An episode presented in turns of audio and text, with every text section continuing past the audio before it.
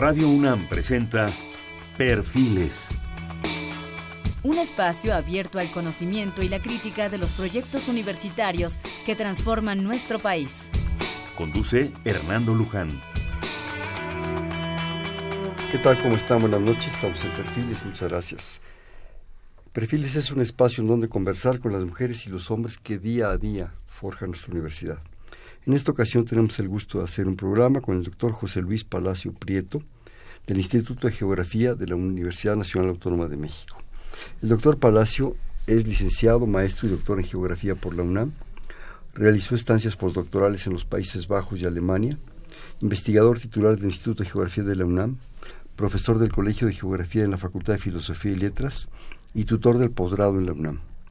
Fue director del Instituto de Geografía coordinador de estudios de posgrado y director del Centro de Enseñanza para Extranjeros de la UNAM. Participa en asociaciones internacionales, entre las cuales destaca la Unión Geográfica Internacional, en la cual fungió como primer vicepresidente del 2000 al 2006 y como presidente de la misma del 2006 al 2008. Sus líneas actuales de trabajo incluyen la valoración del patrimonio geológico y geomorfológico, así como geoparques ha promovido recientemente la creación del Geoparque Mixteca Alta en Oaxaca, que actualmente es evaluado para formar parte del programa de geoparques globales de la UNESCO, siendo el primero siendo el primer geoparque que se promueve en México y el tercero en América Latina.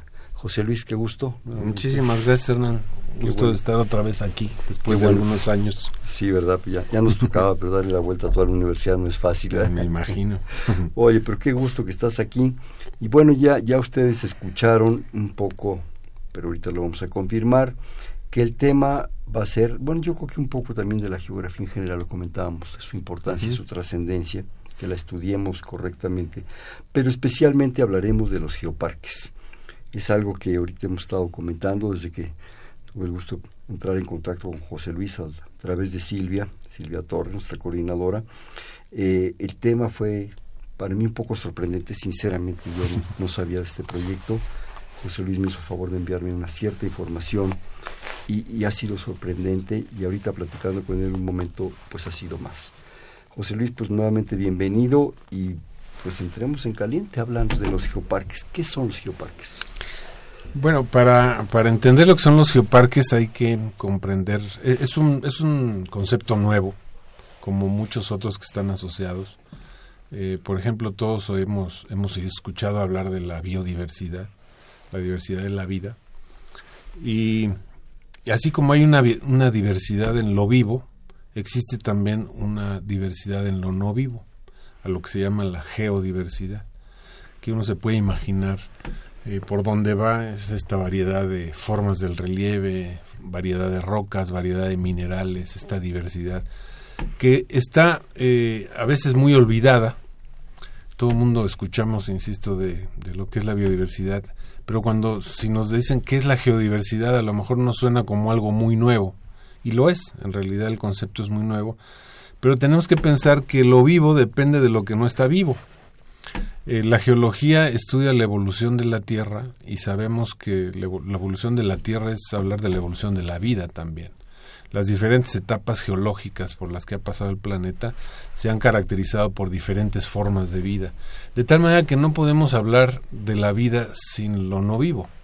O sea, de uno depende el lo otro, el sustento, exacto. El sustento de lo vivo es eh, esta parte que estudia la geodiversidad y en todo el planeta existe una gran diversidad geológica y parte de esa diversidad geológica eh, podemos identificarla como representativa del todo, es lo que sería un patrimonio, digamos, eh, que se le llama actualmente geopatrimonio, inició como patrimonio geológico, hoy ya acuñamos el término de geopatrimonio como algo que es mucho más elaborado, que el patrimonio geológico, podemos ir comentando esto.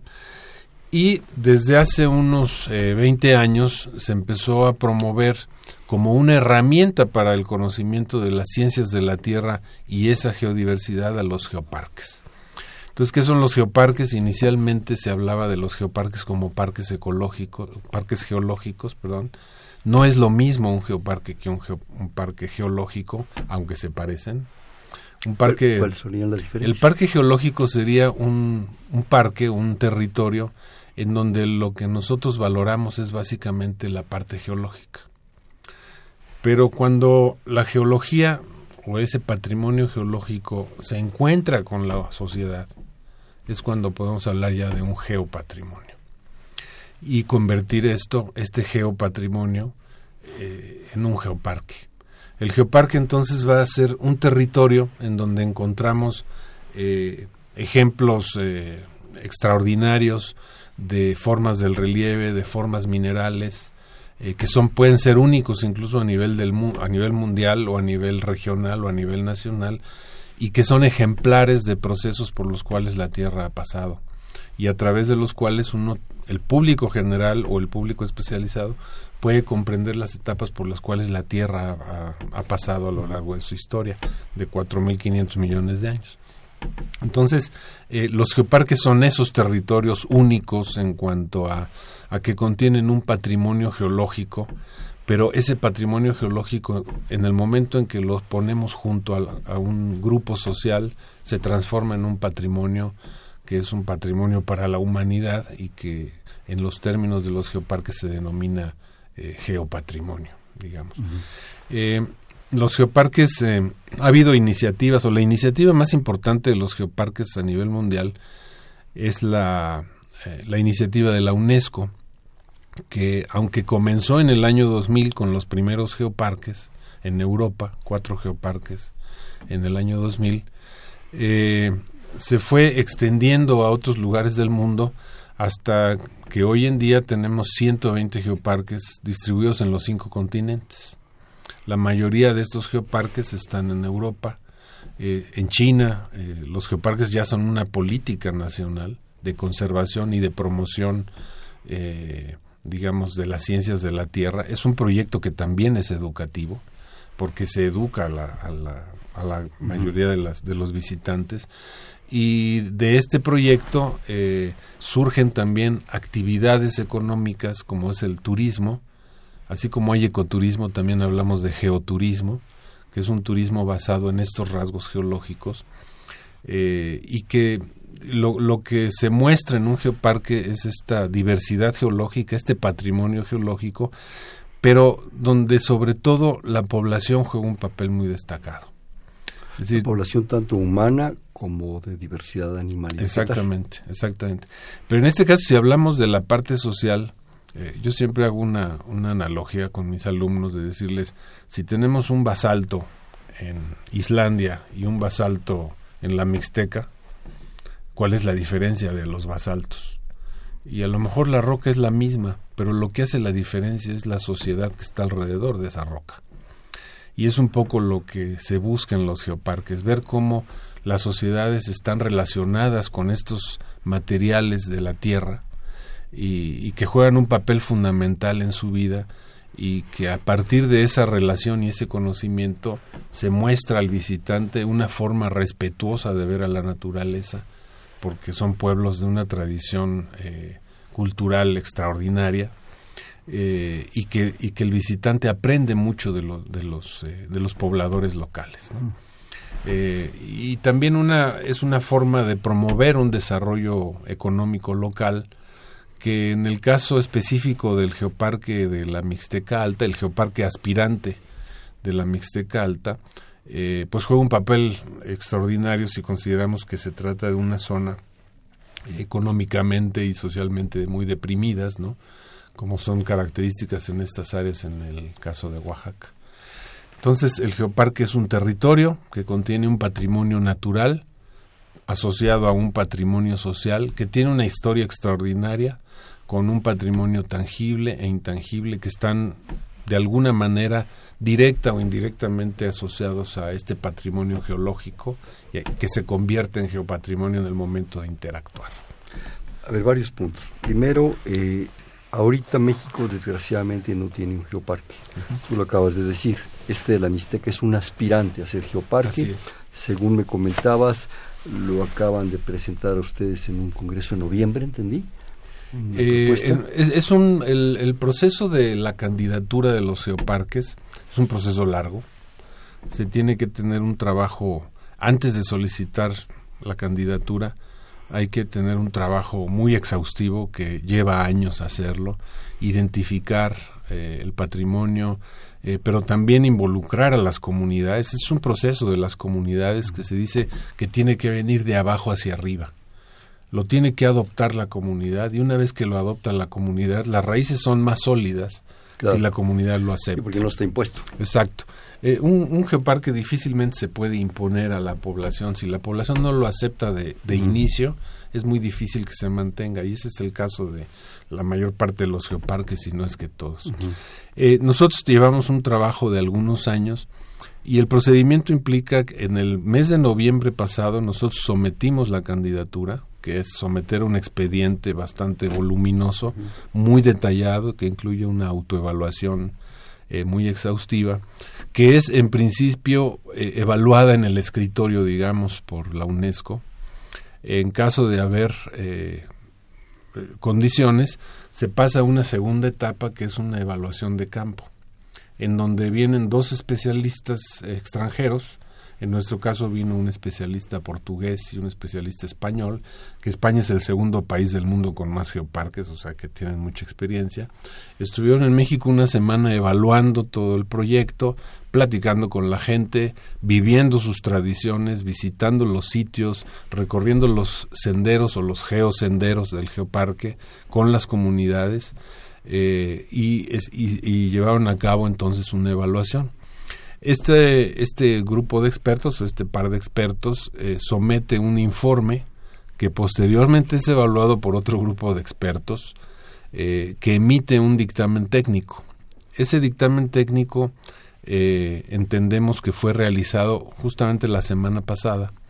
La semana pasada estuvimos en la séptima conferencia de geoparques globales de la UNESCO, que fue en el Reino Unido, y ahí se, hubo 17 candidaturas de geoparques nuevos eh, que están siendo evaluados y que ya se pueden considerar como geoparques aspirantes. Lo único que es el caso de la Mixteca y afortunadamente de un segundo geoparque mexicano, que es el geoparque que se llama el Geoparque Comarca Minera, que está en el estado de Hidalgo. Eh, que son dos geoparques diferentes en su naturaleza y en su temática, el nuestro, podríamos platicar de ello, se refiere más a la erosión, que todo el mundo piensa que la erosión es un proceso, bueno, es un proceso destructivo, etcétera, pero del cual, vaya, es como decir, si quieres saber lo que es la erosión y entender lo que es la erosión, hay que ir a la Mixteca Alta. Ahí está muy claramente expresado. Y es tan ejemplar la erosión en la Mixteca Alta que se vuelve entonces un recurso didáctico extraordinario pero más cuando conocemos que esa erosión tiene un anclaje histórico en el manejo de las comunidades durante miles de años. Entonces, entender toda esa historia es lo que le da valor a la Mixteca.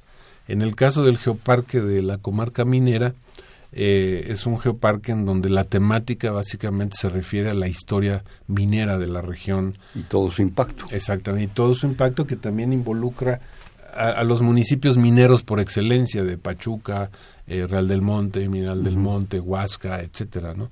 Son dos geoparques diferentes, pero que van en la misma temática, que recuperando un, saber tradicional, recuperando eh, una historia que para el país también es muy importante, una más ligada al desarrollo prehispánico de, de lo que hoy es México, y otro relacionado con la minería durante el virreinato, ¿no? Dos etapas distintas, pero con objetivos más o menos comunes. Las otras dos cosas que te quería comentar, eh, bueno, este, este, asunto que ya acabas de aclarar, pero eh, toda esta propuesta y muchas otras pueden ser, están basadas en lo que es la geología, en lo que es un poco la geografía, el entorno, el sustento de la propia tierra, ¿sí? El hecho de saber conocer y apreciar y respetar lo que es eso. ¿sí? Si no lo conocemos, pues pasamos como pasamos, por decirte algo, por poner una analogía un poco hasta absurda, ¿verdad? En la carretera de repente vemos formaciones y no pasamos, vamos, vamos a la playa o vamos a tal lado y no apreciamos aquella, aquella situación.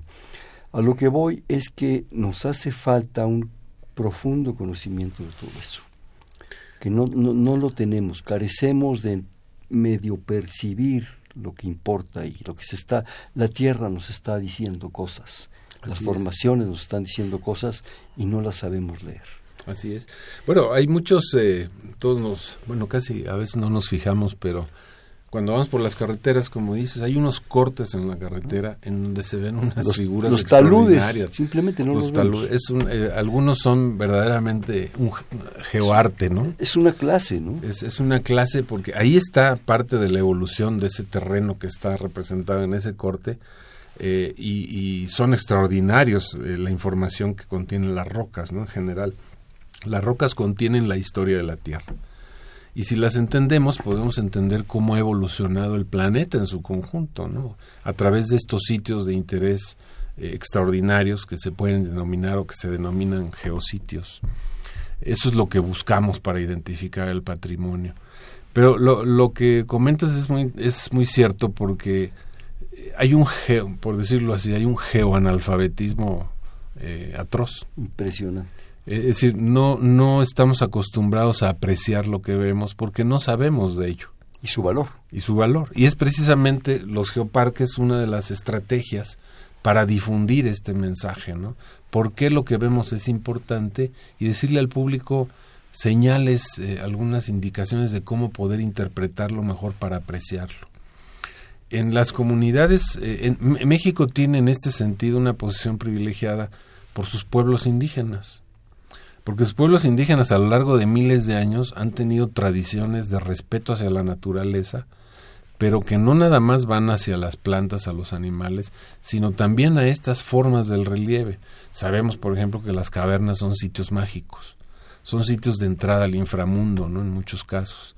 Nosotros eh, en este trabajo en la Mixteca, cuando llegamos con los pobladores a una cueva, pues nosotros, eh, no sé si como chilangos mal acostumbrados, que también necesitamos educación, mucho. Nos metemos a la cueva como si nada y la gente del lugar se queda un poco esperando, como diciendo, no, vengan, primero tenemos que pedir permiso al dueño del lugar. El dueño del lugar no es una persona, sino es, es, es un ente que, que, que, está ahí y que nos está viendo y que está cuidando el lugar y al cual debemos de ofrecerle nuestros respetos. Y a veces hasta ofrendas. y, ofrendas, eh, se hacen ofrendas extraordinarias, eh, pero nos, nos han enseñado el respeto a la naturaleza que tienen ellos, que nosotros no tenemos, ¿no? Que, que lo perdimos o nunca lo aprendimos más bien. Ese es, es, por ejemplo, cuando vinieron estos evaluadores de UNESCO, un portugués y un español, y vieron eso, se quedaron asombrados, ¿no? Y, vieron cómo la comunidad realmente estaba metida en el proyecto del geoparque eh, y, el pueblo entero venía detrás de nosotros a la evaluación porque era su geoparque y porque querían ofrecer lo mejor de sí mismos para que los evaluadores entendieran toda la historia que nosotros mismos, después de haberla estudiado en nuestros institutos de geografía o de geofísica, a lo mejor no entendíamos completamente y la teníamos que vivir ahí. Hemos aprendido muchísimo de estas comunidades, que yo creo que nosotros somos más geoanalfabetas que ellos, que viven todos los días en contacto con estos recursos, con estas eh, vivencias maravillosas, y que al decir esto pareciera que ya nos alejamos de lo geológico, y no, o sea, en todo momento esta relación entre la comunidad, las tradiciones, lo geológico, lo tangible, lo intangible, está presente. Y hay que entender que la geología al final de cuentas está detrás de todo lo que tenemos alrededor, ¿no? De todo prácticamente, todos los recursos tienen que ver con esta evolución geológica al final de cuentas, pero no lo sabemos y estas herramientas como los geoparques intentan precisamente darle el valor que merece a esa parte que es frecuentemente olvidada y a favor de lo que normalmente se privilegia, que es la parte de la vegetación, la fauna, la vida en general, pero sin comprender que esa vida depende de la evolución de lo que no está vivo, ¿no? Qué, qué, qué interesante, qué padre concepto nos, nos acabas de ofrecer de ese, bueno, no, no, está padre el concepto, pero es un hecho porque bueno que lo sacas de esta manera, que es ese analfabetismo geológico y geográfico. Así es, así es. No sabemos, no entendemos. Voy a, voy a, desvirtuarme un poquito del asunto de los geoparques, porque yo te pediría un comentario, José Luis, acerca de esta falta de propuesta de educación geográfica, tú eres geógrafo especializado en una serie de cosas, y geológica, porque estás muy en, en vinculación con todo esto, de que yo creo que hay cosas, como muchas otras, que nos urge integrar a nuestra educación desde chiquititos. De acuerdo. Yo creo que cuando mucho a veces, yo recuerdo allá hace años, comprabas una, un cartoncito con una docena de piedritas, ahorita que dijiste de los basaltos de Finlandia y de no sé dónde. Y ese era tu trabajo. Lo comprabas, lo comprabas en las tapalerías, ¿verdad? Y ese era, ese era tu gran conocimiento de esta propuesta de, de, de lo que es la maravilla que nos está diciendo la Tierra. Tenemos que estudiar eso, tenemos que conocer Sin eso. Sin lugar a dudas. Y fíjate que, bueno, hay que entender que un geoparque también es un proyecto que es educativo. Claro.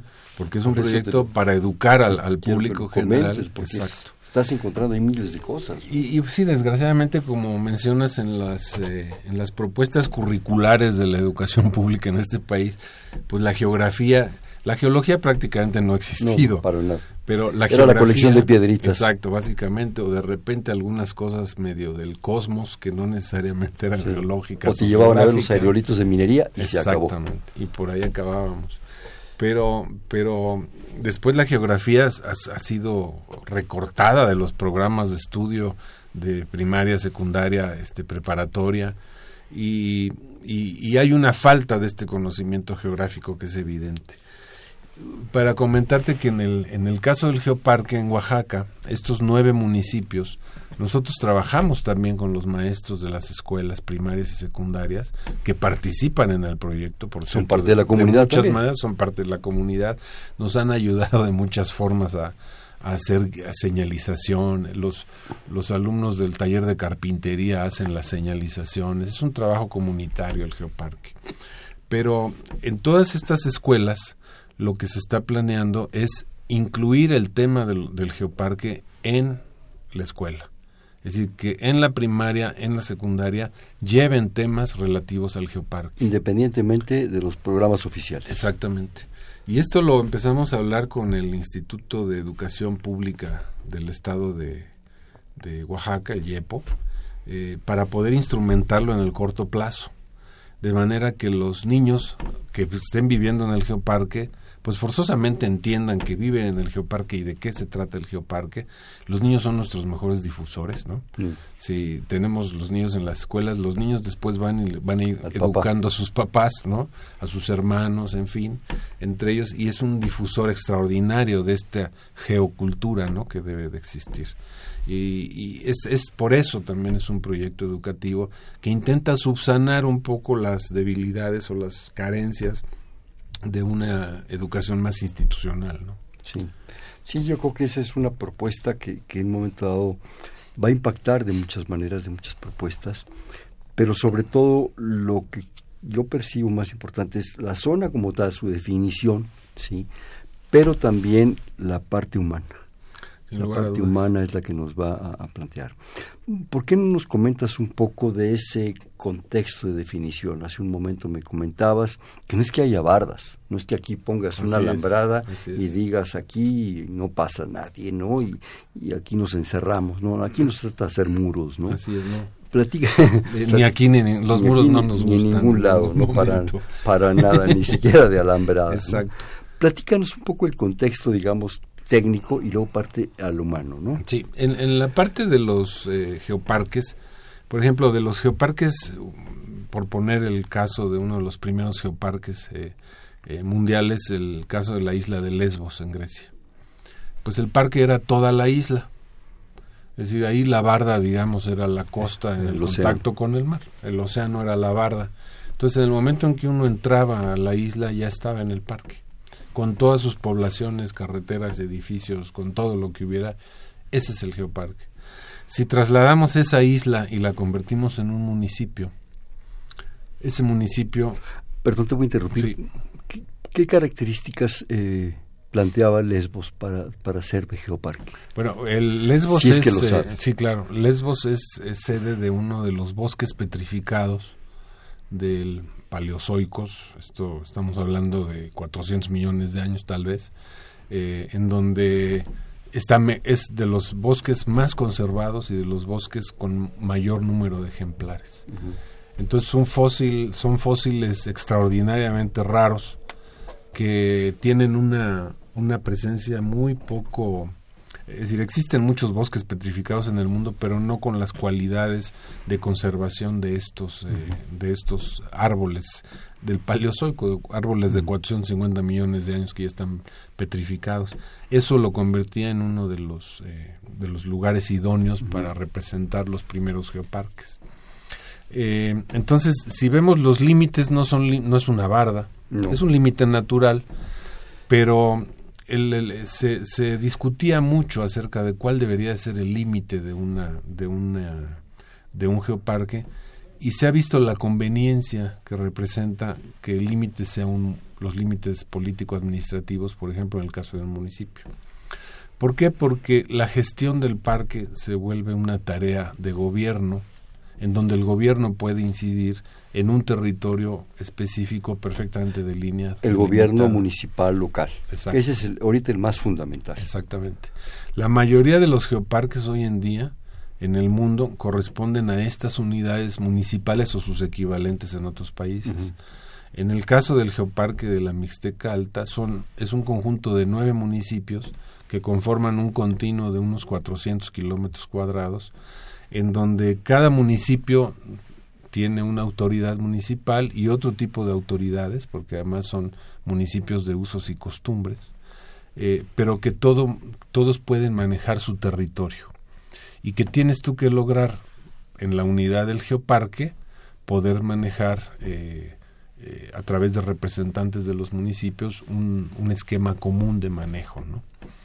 entonces nosotros hacemos recorridos que pasan por varios por, varios municipios que se van recorriendo y para lo cual necesitamos tener estos acuerdos de las comunidades municipales. Una integración de todos. Una integración. Entonces la, parte, la definición de una frontera político-administrativa ayuda en el sentido de contar con una autoridad que administre ese, ese territorio. Y con quien puedas platicar y dialogar, negociar. Todas las autoridades municipales de los municipios en el geoparque están, son parte de una especie de comité ejecutivo del geoparque, pero no solamente las autoridades municipales, sino también los comisariados de bienes comunales, que es otra parte de la autoridad, porque el 90% de la tierra es propiedad comunal es propiedad de todos. Y este comisariado juega un papel importantísimo en la gestión de todo ese territorio. Es una, es una cuestión compleja, porque hay presidentes municipales, hay comisariados, hay regidores, el cabildo, mayordomías. Es una es, complicadísimo. Es, totalmente barroco y colonial. totalmente, pero pero muy rico en el sentido de que aportan muchísimo al manejo del, del geoparque con, con, ideas nuevas, ideas novedosas. Y es muy recompensante ver, este Hernán, cómo presentas el proyecto a las comunidades muy humildes, eh, aparentemente eh, sin conocimiento, tienen un conocimiento extraordinario. Nos dan el 15 y las malas. Nos dan las tres y las malas con sus palabras, ¿no? que las entiende todo mundo. Lo que nosotros decimos luego no se entiende, pero lo que ellos sí muy barroco tiene una sabiduría extraordinaria. Y, y ver eh, que después de una charla te puede venir un campesino de lo más humilde, de la comunidad más alejada, a decir, oiga, profe, porque nosotros somos profes ahí. Eh, a veces nos dicen inges, pero prefiero lo de profe con todo respeto para los ingenieros pero nos dicen, oiga, profe, si vamos a mi rancho, le puedo enseñar un geositio. O junto a mi ranchito yo tengo un geomorfositio que le va a gustar. Entonces cuando ves, es una forma de, cómo están adoptando los conceptos, ¿no? Y es una experiencia verdaderamente... Es una educación en ida y venida. Nosotros hemos aprendido seguramente más que... Y ustedes han aportado, aunque sea un poquito, ¿no? Ahorita parece muy obvio decir son nueve municipios, son 400 kilómetros, porque ya lleva recorrido un buen de tiempo, me imagino, con todo un grupo de, de, gentes, ¿no? Pero ¿cómo se definió? ¿Cómo decidieron que podía ser este y no el de a, 300 kilómetros o en Guerrero o en Tlaxcala? ¿Por qué este? ¿Cómo lo bueno, la Mixteca, como, como tú sabes, y como muchos saben, los que nos están escuchando, es una zona de una riqueza arqueológica y antropológica extraordinaria. Y Oaxaca en general. Oaxaca en general. Las zonas indígenas del país tienen una, una, riqueza arqueológica, un patrimonio arqueológico extraordinario. Y unos investigadores del CIESAS, eh, de, eh, en concreto el doctor Manuel Germán, eh, contactó a una compañera nuestra del Instituto de, Geografía, la maestra Aurelio Oropesa, para comentarle que ellos estaban buscando tener un marco natural eh, de, sus para sus estudios arqueológicos. Así empezó. Empezaron eh, un grupo de investigadores del instituto a frecuentar la zona y a darse cuenta de, de estos rasgos erosivos que hay en la región que son espectaculares, son impresionantes. Eh, yo en ese momento, estamos hablando del 2012, estaba regresando después de un periplo burocrático a lo largo de la UNAM eh, y retomando el tema de los geoparques que yo había trabajado desde hace una década por lo menos y me comentó este Oralia que por qué no veíamos eso en función de la posibilidad de crear un geoparque. Entonces fuimos y empezamos a trabajar en un municipio el municipio de Yanguitlán. Eh, y empezamos a ver que en efecto era una cosa verdaderamente espectacular y ejemplar si queríamos, como decía antes, de si quieres tú saber lo que es la erosión y entender lo que es la erosión, ahí es el lugar. Es como el museo de la erosión en este país. Que a veces los mismos eh, pobladores, cuando yo les decía, es que esto es un museo de la erosión, se sentían mal. No, pues es que la erosión, ¿cómo nos va a tratar la gente? Dice, tienes un recurso extraordinario del cual tienes que estar orgulloso. Además, este, pues es un proceso también que es natural. Es que es símbolo de, de, lo malo, güey. Exactamente, parece un símbolo de lo malo. Ciertamente uno no quiere que se le erosionen sus terrenos, pero es un hecho de que esa erosión existe, pero lo más interesante es ver que toda esa erosión tenía una historia extraordinaria.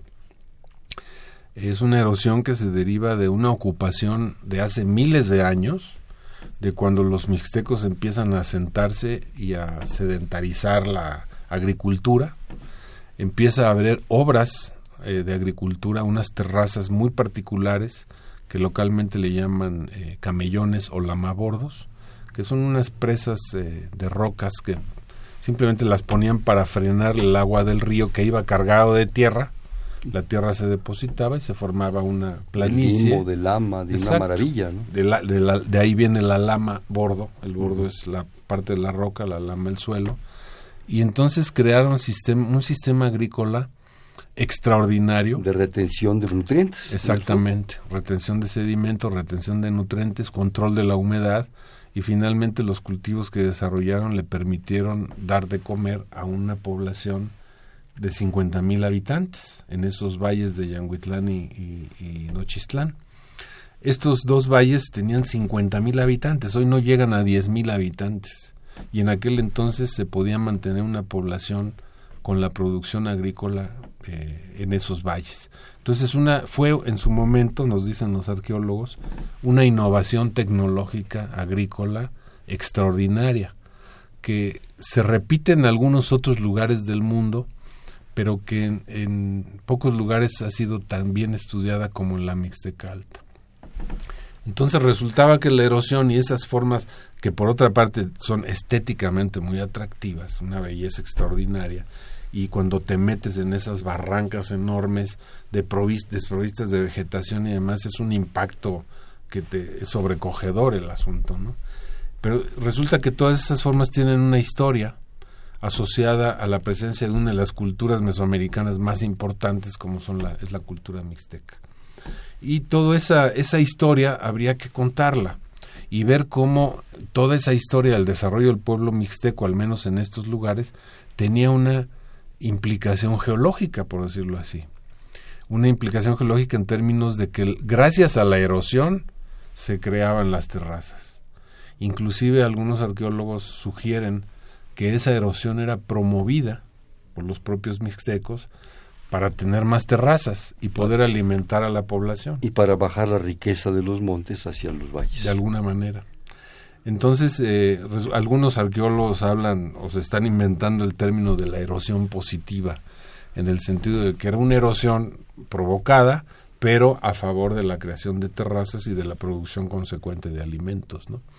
Entonces, eh, es una historia extraordinaria. A mí me pareció extraordinario ver cómo esas terrazas, esos sistemas de terrazas, escondían una historia que había que contar definitivamente. Entonces, esta aparente vergüenza que sentían algunos de los pobladores porque la erosión es, de repente se convirtió en un sentido de, de orgullo. Claro. Y se empezó a ver tenemos ese recurso. Yo pensé que mi tierra no valía para nada y ahora resulta que les interesa a los académicos de la UNAM, ¿no? Por ejemplo, y eso fue una recompensa. a los profes. A los profes, exactamente. Oye, José Luis, ¿me permites hacer, bueno, varias, varias cosas? Bueno, antes que nada, antes que me olvide, ahorita que dices el, sentido de la erosión, de que en un momento dado eh, se avergonzaba a la gente, pero que se ha sacado, de hecho, un beneficio eh, agrícola primero y ahora a partir de esto van a crear los geoparques. Hiciste recordar una frase maravillosa de Chow Lai, ¿te acuerdas? El lugar teniente de Mao, que decía que crisis es catástrofe, pero también es esperanza. bueno, antes que pasar al corte, un anuncio nos, nos hizo favor de traernos eh, el doctor José Luis Palacio. Eh, son cinco, ¿verdad? Hay cinco libros. Cinco libros para obsequiarles a, nuestros eh, a nuestros escuchas. Uno, los, bueno, los tengo aquí enfrente, es La Gruta de Cacahuamilpa, tenemos cinco ejemplares.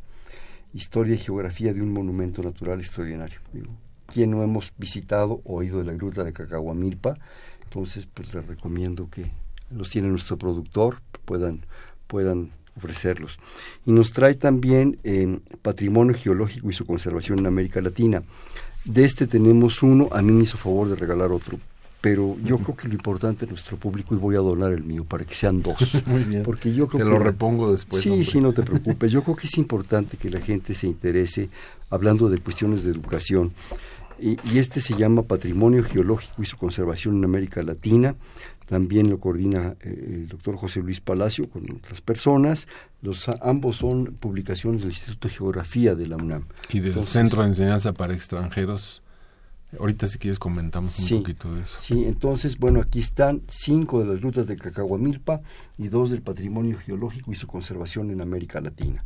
Bueno, y ahora si me permiten, bueno, estamos en el 5536 8989, le repito, 5536 8989. Vamos a un pequeño corte, este es Perfiles, un espacio en donde conversar con las mujeres y los hombres que día a día forjan nuestra universidad. Les comentamos que estamos con el doctor José Luis Palacio Prieto del Instituto de Geografía de la UNAM en el 55 36 89 89, donde están estos libros para ustedes.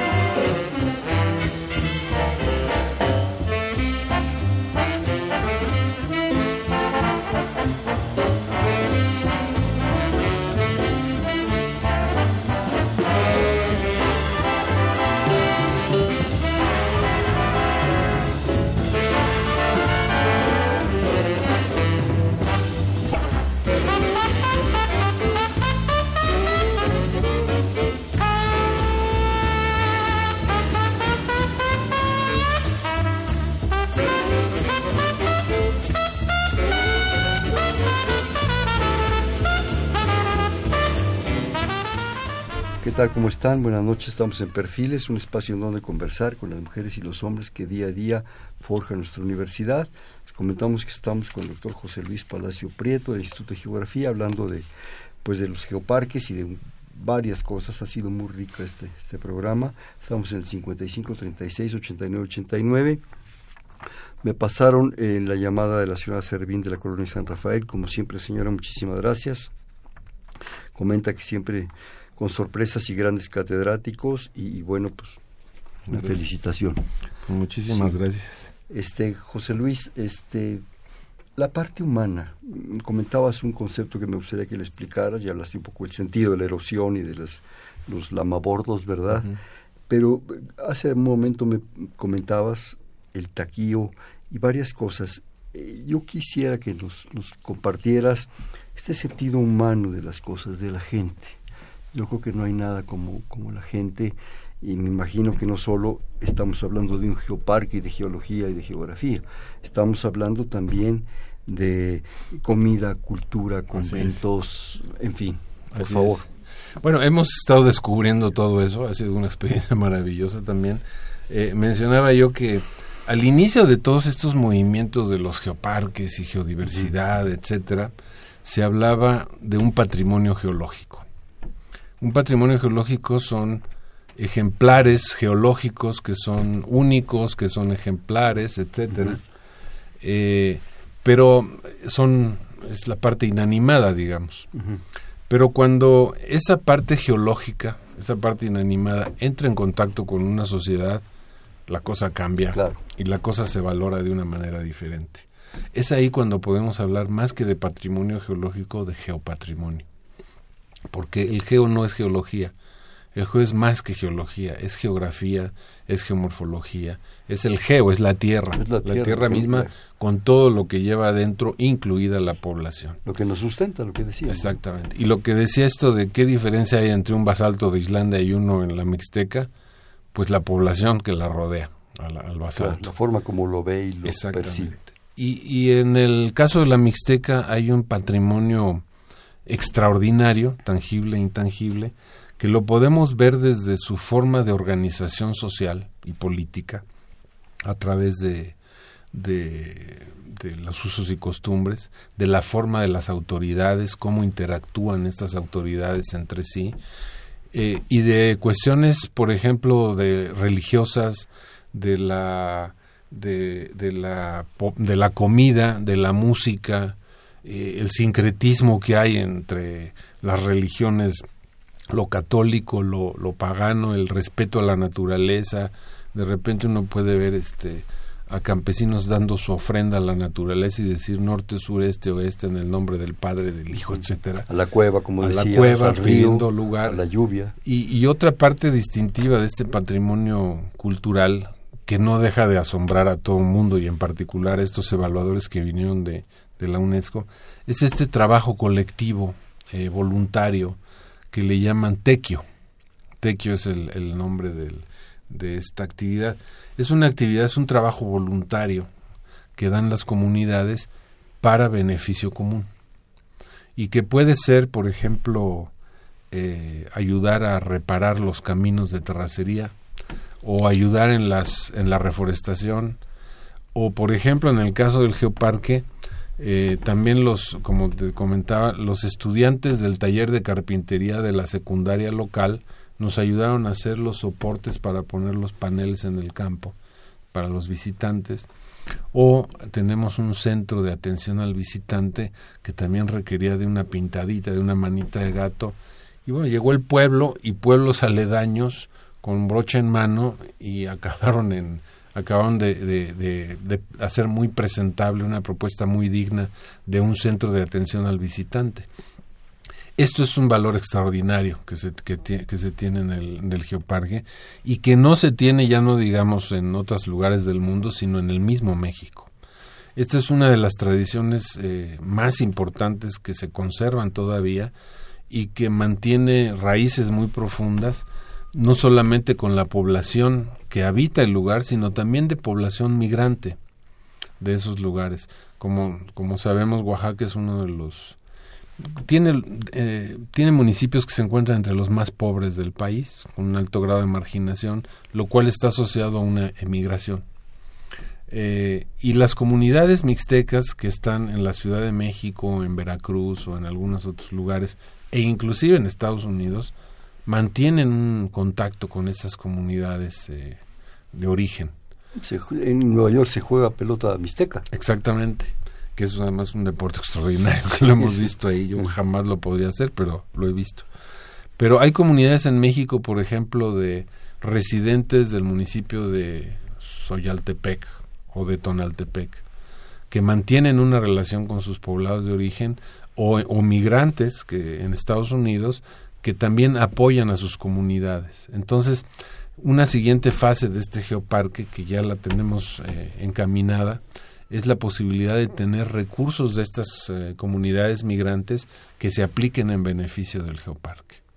Por ejemplo, hay un proyecto que se tiene en alguno de los municipios, pero que se quiere extender a todo el geoparque para fomentar el ciclismo de montaña en esos lugares, que es extraordinario realizar ese faltan los recursos para comprar estas bicicletas, ¿no?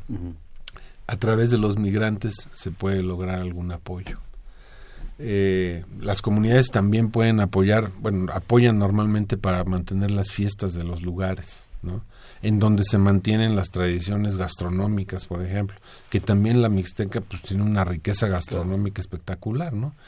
Eh, entonces, es, es, el geoparque parte de un concepto de, de una roca, pero en el momento de empezar a asociarlo todo y de ver la cultura que hay en ese lugar, acaba siendo un estudio geográfico en el sentido de que la geografía lo que nos ayuda es a entender el territorio en su conjunto. Y antropológico, social, político. Exactamente. Todo, todo proyecto, cuando tú, en cuanto tú oyes parque, parque ecológico, geológico, en fin, inmediatamente estás, creo yo, consciente o inconscientemente, no lo sé, hablando de turismo, de promover. así es. Las cosas, los entes aislados y sobre todo en estos casos creo que no funciona. Y eso habla de un impacto humano, externo, totalmente. No es la gente que está ahí de su comunidad, con su tequio, con su lamabordo, con su comida, con su iglesia, con sus rituales de estos de respeto a la cueva, el río. Eso implica un flujo, un flujo de gente que puede ser muy considerable. Y ese flujo de gente, empezando a lo mejor por el ciclismo de montaña, tiene un impacto. Tiene un impacto en la vegetación, en los animales que ya no van a andar por ahí o que se desplazan a otro lado, en la propia gente y sus costumbres, ¿no? ¿Sí? ¿Qué han pensado de sí. eso? Eh, bueno, para empezar, este es eh, el geoturismo, como se le ha bautizado. Es una modalidad de turismo que, para empezar, no es un turismo de masas.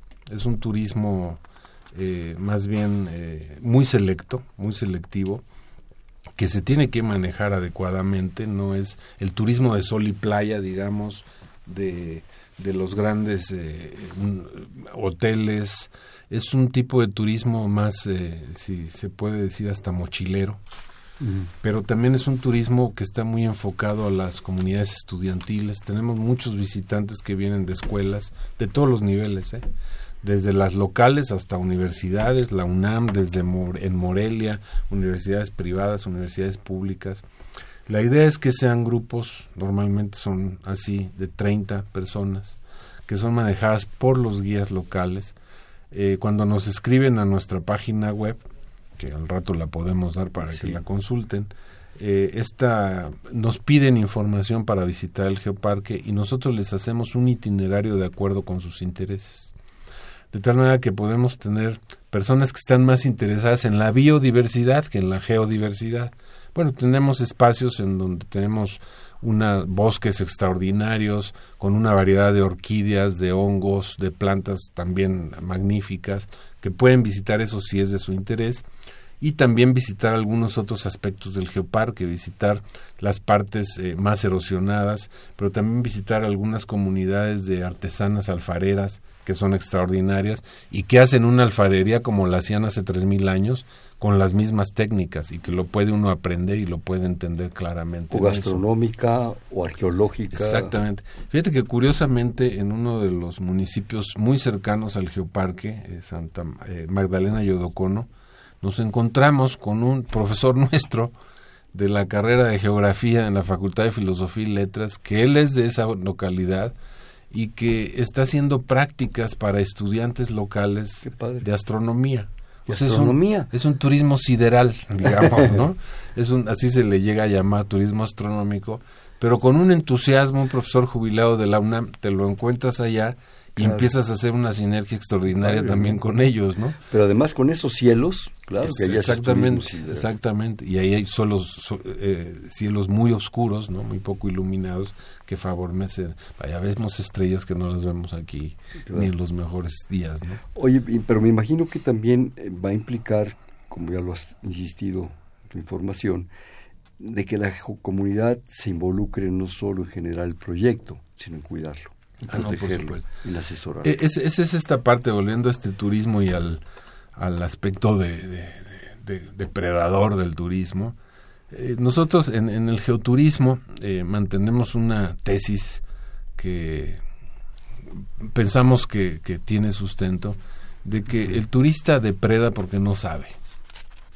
Entonces, si al turista se le educa y se le dice la importancia de las cosas que tiene a su alrededor, seguramente estás aprovechando una experiencia que le estás diciendo a las personas, las estás educando a las personas y les estás diciendo por qué las cosas tienen que ser conservadas. Y es por eso finalmente que el proyecto es turístico y va enfocado también a la geoconservación, a la educación de la gente. Es un proyecto que nos sirve a todos para conocer una comunidad extraordinaria, aprender de ella y para entender que la naturaleza en su conjunto tiene que ser respetada. Hay una frase, no recuerdo ahorita de quién, que dice, educar no es enseñar a la gente, es hacer de la gente algo que no era. Pues sí, sí. Es, lo que hay que, eh, la geo, el geoanalfabetismo es lo que hay que combatir. Sí, en todos sentidos, y no solo en geo, en todos.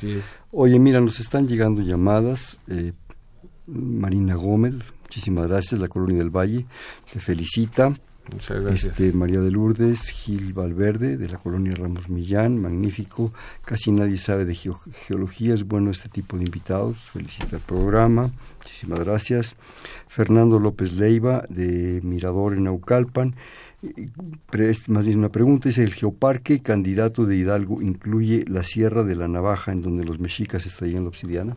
Sí, exactamente, es uno de los sitios también estrellas, eh, que es una, una de las minas de obsidiana mejor, mejor conocidas, mejor estudiadas. Los arqueólogos en cuanto ven una obsidiana saben de dónde viene. Y la de la, obsidiana de la Sierra de las Navajas es una obsidiana muy particular que se reconoce fácilmente. Y sí, las minas incluso todavía se siguen explotando, aunque ya han disminuido mucho en su volumen, pero es uno de los geositios del Geoparque Comarca Minera, ¿no? De Hidalgo.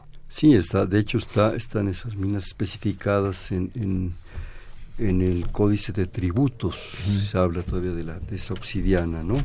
Este, mira, nos habla también eh, el maestro, perdón, no, entiendo el primer nombre, una disculpa, pero es Alfredo Contreras Álvarez de Catepec. Se me parece fascinante, el programa es muy interesante. Eh, la señora Genoveva Becerril de la Ciudad de México. Son temas que muy difícilmente se escuchan, eh, genera interés para conocer los geoparques. antes que se nos pase la página, la información. Sí, cómo no. bueno, nosotros tenemos una página web del geoparque y también tenemos una página del, en Facebook. Ahora las redes sociales son muy importantes. Si buscan en Facebook pueden buscarnos como Geoparque Mixteca Alta. Así de fácil, Geoparque Mixteca Alta. Y en el caso de la página web es www.geoparque Mixteca Alta, todo junto, seguido con minúsculas, punto .org de organización. Si los puede repetir, por favor. Sí, es, eh, en Facebook es Geoparque Mixteca Alta y en, en internet es www.geoparquemixtecaalta.org. Eh, José Luis, nos quedan escasos cuatro minutos. ¿Querías comentar algo acerca de... Sí, estos, estos libros eh, también tienen que ver con los geoparques y con el geopatrimonio. Uno de estos libros es eh, sobre las grutas de Cacahuamilpa, que yo creo que hay pocas personas que no las conozcan o por lo menos hayan oído hablar de ella, es un monumento extraordinario. Es un libro que precisamente valora este patrimonio geológico, convirtiéndolo un poco en geopatrimonio, porque las grutas de Cacahuamilpa no solo son su grandeza natural, sino que tienen una historia extraordinaria. De ahí que se nos haya ocurrido el nombre de la Gruta de Cacahuamilpa, Historia y Geografía de un Monumento Natural Extraordinario. El libro es eh, en coautoría, de hecho yo soy coautor del libro, la, de la maestra eh, Guadalupe Gómez Aguado del Centro de Enseñanza para Extranjeros. Es una coedición entre el Instituto de Geografía y el CEPE, como lo conocemos, el CEPE Tasco, aunque la maestra trabaja en el CEP aquí en Ciudad Universitaria, y es un recuento de la historia de la gruta, ver la parte natural, pero también ver la parte histórica que déjame decirte, cuando yo lo empecé a hacer, no había pensado yo en la historia, pero después de empezar a platicarlo con la maestra Gómez Aguado, pues la historia resulta fascinante de esa gruta. Ver todos los ensayos de los viajeros del siglo XIX, que es cuando la gruta se empieza a conocer. Cuando vino Humboldt, Humboldt no la conoció porque nadie la conocía fuera de la comunidad. Entonces es una historia muy interesante.